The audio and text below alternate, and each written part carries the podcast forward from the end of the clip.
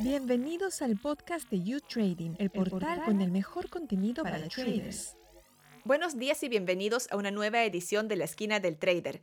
Yo soy Estefanía Gosser y en el episodio de hoy vamos a hablar de la filtración de documentos financieros más grande que ha habido hasta la actualidad, los Pandora Papers. Seguramente ya lo han leído esta semana. El Consorcio Internacional de Periodistas de Investigación ha trabajado en conjunto con varios medios de comunicación de muchos países durante casi dos años.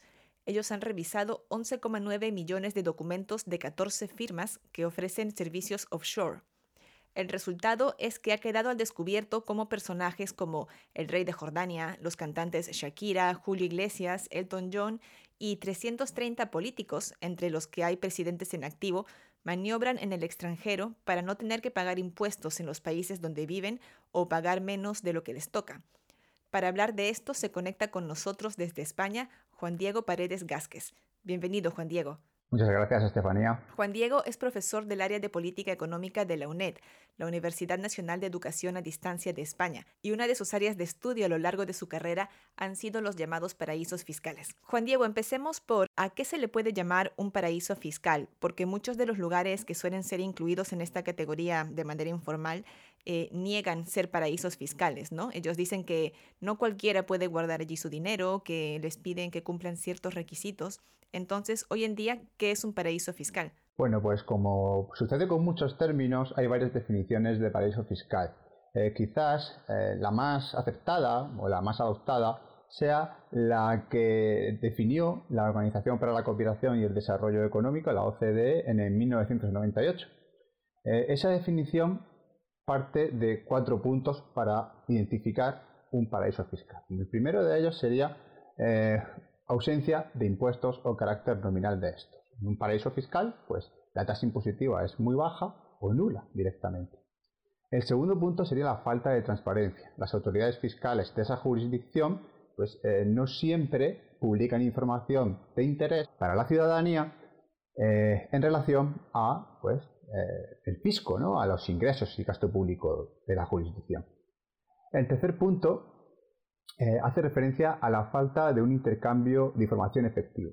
Esto quiere decir que cuando una jurisdicción externa, por ejemplo, el caso de España, solicita información fiscal a otra jurisdicción, un paraíso fiscal, sea cual sea, el paraíso fiscal no siempre colabora con España para compartir información. Y ese eh, sería el tercer punto. Por último, el cuarto punto eh, hace referencia a la, falta, de actividad sustancial. Esto quiere decir que eh, en los países fiscales se instalan empresas que no siempre tienen una actividad comercial en ese país, empresas que simplemente pueden ser sociedades pantalla o parte de un entramado societario mucho más amplio. esto es la definición que nos da la OCDE. Pero en el ámbito de las finanzas eh, no es raro que esa definición se amplíe, eh, de tal forma que eh, un paraíso fiscal sería aquella jurisdicción que depende sobremanera de, bien de la actividad que realiza con no residentes o bien de su sector financiero. por ejemplo, un paraíso fiscal sería el caso de las Islas Caimán, en, las que el sector financiero representa el 60% de la actividad económica del país. ¿Y qué tan fácil es el acceso a un paraíso fiscal? ¿Solo las grandes fortunas recurren a ellos o también lo hace la clase media alta, por ejemplo? Eh, depende de qué es lo que se persiga en ese paraíso fiscal. Eh, para abrir, por ejemplo, una cuenta corriente, pues no tendríamos dificultades excesivas. Sí que es verdad pues que a lo mejor tendríamos que soportar unos costes mayores que los que se soportan en cualquier otro país. No obstante, eh, si queremos realizar operaciones más complicadas, por ejemplo, emisión de, títulos financieros, constitución de sociedades, etc., sí que eh, tenemos unos requisitos mucho más exigentes. Eh, no obstante, hay que tener en cuenta que para operar en estas sociedades es en estas jurisdicciones es muy importante, fundamental, eh, disponer de unos buenos asesores, asesores contables, asesores fiscales, asesores legales, asesores financieros, porque las particularidades de la legislación fiscal, tanto en la jurisdicción de origen como en el propio paraíso fiscal, hacen que sea necesaria pues, eh, la opinión y, en definitiva, asesoría de un experto. Eh, si aterrizamos todo esto que he dicho en hechos concretos, podemos ceñirnos, por ejemplo, al caso de banca privada andorrana. ¿no? Pues fue un, banco que se liquidó hace unos años y que pues, dejó un reguero de afectados, más de 500 afectados. Pues bien, entre esos afectados no había solo mega ricos, personas con mucho patrimonio, también había ahorradores que podríamos denominar de un poder adquisitivo medio alto, personas con 500.000 o 700.000 con un millón de euros. Por tanto, eh, un paraíso fiscal es una jurisdicción en la que cualquier persona puede abrir una cuenta. Y muchos de los casos expuestos en los Pandora Papers ocurren en Panamá. Y ya anteriormente este país también fue objeto de otra investigación, los Panama Papers, ¿no? los papeles de Panamá. Eh, ¿Qué relevancia tiene hoy en día Panamá como refugio para quienes quieren evadir impuestos? Panamá siempre ha sido una jurisdicción atractiva desde una óptica pues, de eh, buscar un tipo impositivo bajo, buscar unas legislaciones que favorecen el anonimato, etc.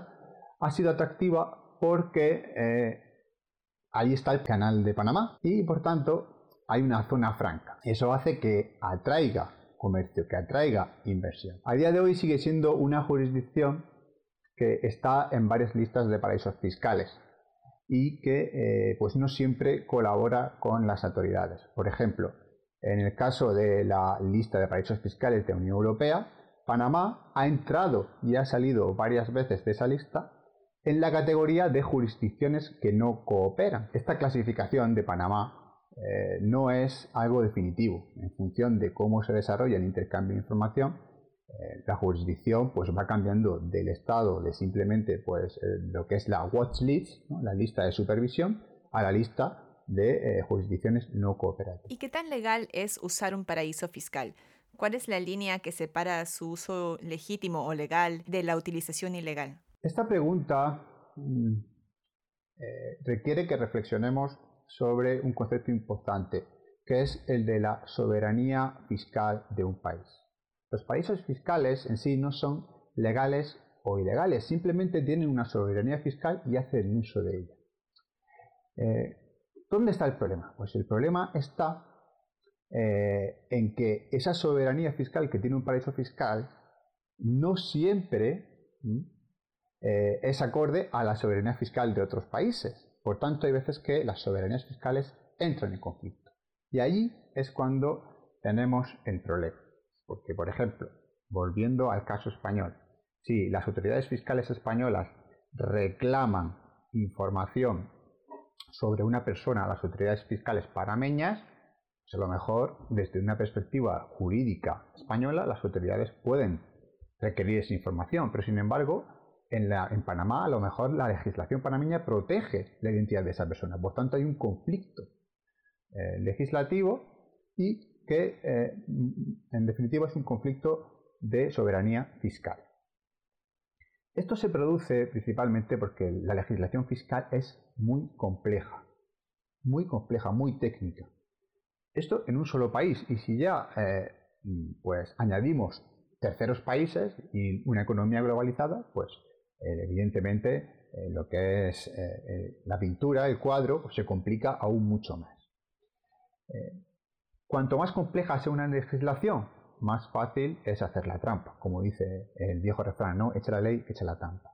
Por tanto, esta complejidad lo que hace es que surjan lagunas que pueden ser explotadas por, personas, por sociedades expertas en legislación, que sin cometer necesariamente ilegalidades, sí que eh, eh, hagan, realicen actividades alegales o que por lo menos no son afines al espíritu de la ley. Y con el espíritu de la ley me refiero a lo que persigue en última instancia la ley, no solo en su letra, ¿no? sino en su intención. ¿Y qué tan sorprendente eh, han sido los Pandora Papers? Porque muchos de los casos de los que se hablan ya eran conocidos y, como decías tú, no incumplían ninguna ley entonces es más que una cuestión de imagen lo que se ha expuesto. Eh, sí y no. Eh, por un lado, eh, tenemos que los Pandora Papers no son más que unos documentos que suceden a otras revelaciones, a otras filtraciones que han sucedido en años anteriores, ¿no? como por ejemplo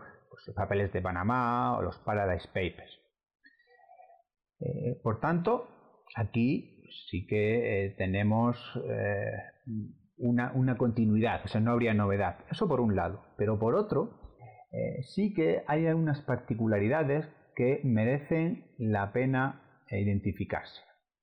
En primer lugar, mm, en estos Pandora Papers no se identifican personas jurídicas per se. Esto quiere decir que eh, no se revelan los datos de empresas. En última instancia, eh, lo que se revelan son identidades de personas. Pues sí que es verdad que eh, hay filtraciones sobre sociedades, pero esas sociedades al fin y al cabo lo que hacían era representar a personas físicas. O sea, personas físicas que, como bien ha señalado, pues podrían ser presidentes, primeros ministros, monarcas, etc. Por tanto, ahí sí que tenemos una particularidad. Otra particularidad de, eh, los Pandora Papers es que eh, tienen eh, información sobre muy pocos ciudadanos de Estados Unidos. Esto en principio puede resultar llamativo, ¿no? porque tenemos los casos de, Bezos, de Zuckerberg, de todos estos millonarios de Silicon Valley y de los millonarios de la economía digital.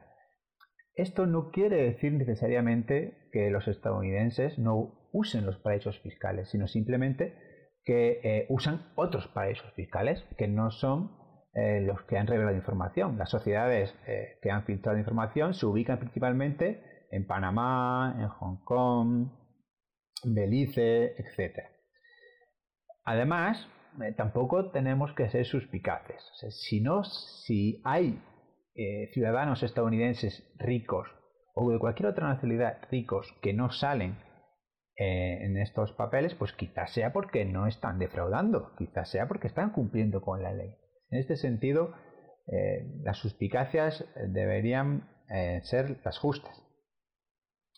Por último, mm, los Pandora Papers lo que hacen es revelar también que Estados Unidos eh, tiene eh, en su propio país, dentro de, su territorio, eh, estados que auspician el secreto bancario. Caso, por ejemplo, de Dakota del Sur, Nevada, Delaware, etc. Y esto es algo muy relevante porque pone de manifiesto que los paraísos fiscales eh, en primer lugar, no siempre eh, eh, hacen referencia necesariamente a jurisdicciones en las que se evadan impuestos, porque también tenemos, también consideramos como paraísos fiscales jurisdicciones en las que hay secreto bancario, aunque esto es algo que suscita mucho debate. Eso en primer lugar. Y en segundo lugar, que incluso en los países que llamamos desarrollados, pues en parte de los países de, Europa, en Estados Unidos, etcétera, eh, dentro de eh, sus fronteras también eh, puede haber paraísos fiscales. ¿Y es coincidencia que muchos de estos paraísos fiscales sean playas, bueno, sean islas de playas paradisíacas? No, no es ninguna coincidencia en absoluto. Los paraísos fiscales suelen tener una población escasa y además suelen ser ínsulas pequeñas. ¿Esto qué es lo que hace? Pues esto lo que hace es que les resulte relativamente difícil producir bienes. Pues porque eh, no tienen espacio, tienen muy poco espacio, si es que lo tienen. O, necesitan importar bienes de equipo, necesitan importar materias primas, etc. La mano de obra es escasa, puesto que la población es reducida. Por tanto, les es muy difícil producir bienes. Lo único que quizás pueden producir es a lo mejor algo de, frutas tropicales y pesca. Entonces, ¿cuál es su alternativa? Pues su alternativa, evidentemente, eh, si no pueden producir bienes, son los servicios. Y ahí es donde eh, basan su ventaja competitiva, en los servicios, que consisten principalmente en la provisión de servicios financieros, desde eh, depósitos bancarios, creación de sociedades, emisión de instrumentos financieros, eh, asesoramiento legal, etcétera, lo que sea, hasta turismo. que es otra de las puntas de lanza de los paraísos fiscales y de ahí que estén situados también en playas paradisíacas.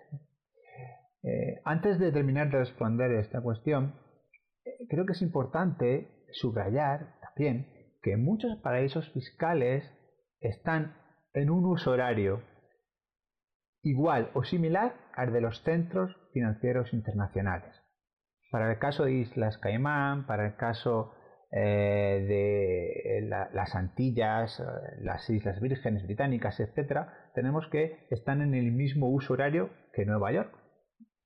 En el caso de Europa, bueno, pues tenemos Luxemburgo, tenemos Mónaco, aunque bueno, Europa tiene unos usos horarios más restringidos que, lo que es la parte de América.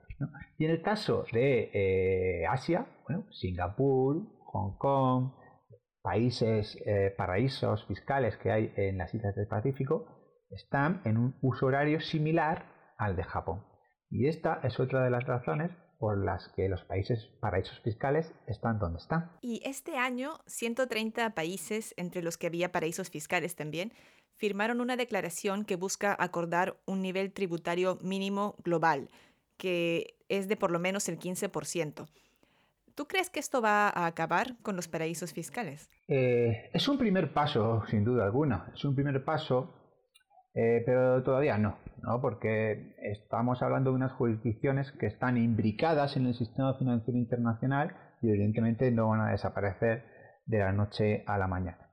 Eh, el paquete de los dos pilares, que es al que has aludido, el que han firmado 130 países, se basa en dos puntos, o pilares, evidentemente, por eso se llama paquete de los dos pilares. El primero de ellos es una distribución justa de eh, los ingresos fiscales. Esto quiere decir que eh, eh, los ingresos se recauden en aquel país en el que se vende el producto o servicio. Esto está especialmente relacionado con lo que es la economía digital, pues casos que ha habido como los de Google, por ejemplo, en los que eh, se obtenían los ingresos en una jurisdicción, en unos países, pero luego se tributaba en otra. Eso por un lado, el primer pilar. Y el segundo pilar lo que persigue es que la base impositiva mínima de los países que han firmado el paquete, pues tenga un punto en común. Y ese punto, mejor dicho, esa cifra en concreto, es la del 15% que ha señalado anteriormente hay que tener en cuenta que no todos los paraísos fiscales eh, o todas las jurisdicciones que eh, pues bien auspician el circuito bancario o bien dan ventajas fiscales a, las sociedades y personas que se instalan en ellas, no todas ellas han firmado esa declaración. Tenemos casos, por ejemplo, como el de Barbados o el de Irlanda. Eh, si bien es cierto que al final lo que se espera es que esta declaración incluya tanto a paraísos fiscales como a no, como a jurisdicciones que no son paraísos fiscales, evidentemente. De todas formas, si dejamos a un lado esta declaración, la tendencia a largo plazo eh, lo, que, lo que indica es que los paraísos fiscales van a ir perdiendo peso progresivamente en el sistema financiero internacional. ¿Por qué? pues porque por un lado eh, está aumentando la demanda de transparencia tanto por parte de los estados como por parte de la organización de la sociedad civil. Está aumentando la demanda de transparencia tanto por parte eh, de los estados como por parte de la sociedad civil. Es necesario ese intercambio de información, por un lado. Y por otro, eh, eh, hay cada vez mayor competencia de la economía digital, de las criptomonedas.